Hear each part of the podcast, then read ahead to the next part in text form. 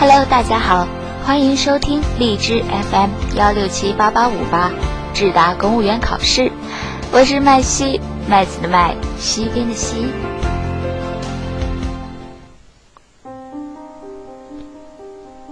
人口老龄化是指总人口中因年轻人口数量减少、年长人口数量增加而导致的老年人口比例相应增长的动态。国际上通常把六十岁以上的人口占总人口比例达到百分之十，或六十五岁以上的人口占总人口的比重达到百分之七，作为国家或地区进入老龄化社会的标准。二零一四年，全国六十五岁以上的老年人达到一点三七亿人，占总人口比例为百分之十点一。根据人口统计学标准，这个比例达到百分之七即进入老龄化社会。那么，数据表明，中国已处于深度老龄化阶段。如何把尊老敬老的传统一贯至今？如何拓展改善养老事业？不仅仅关乎道德与伦理，还有经济与社会的良性发展。下面就让我们一起进入今天的主题。正是老龄化的社会命题。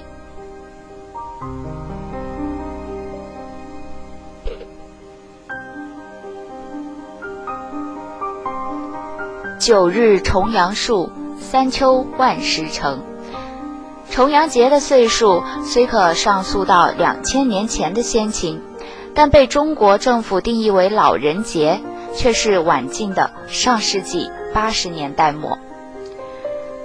最近一段时间，社会上对于开放二胎政策的讨论再次转热。除了对于未来劳动力供给的担忧，也跟沉重的养老压力有关。对每个人都迟早冉冉乎将至的老，正引来难养之祸。老龄化命题已经横亘在中国社会发展的路径之中，不容轻视。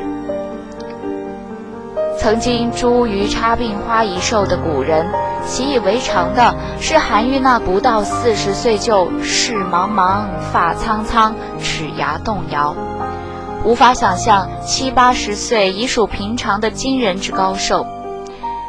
据世卫组织二零一三年世界卫生统计报告显示，中国人均寿命达七十六岁，排在中高收入国家的七十四岁之上。而中国六十岁以上的老年人已经超过两亿人。改革开放以来，中国经济社会的迅猛发展，正是国人整体长寿的秘诀。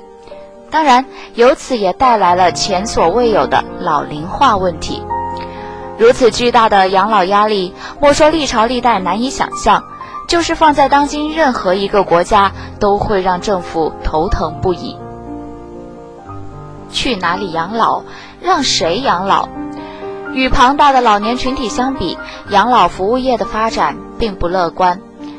根据中国老龄事业发展“十二五”规划，到今年年底，每千名老人将拥有三十张床位，这意味着养老机构只能为百分之三的老人提供服务，大部分的养老。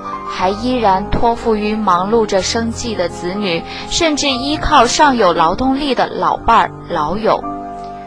虽然社会保障网渐织渐密，不少地方也出台诸多借重民间力量、鼓励家庭养老等措施，但这还远远不够。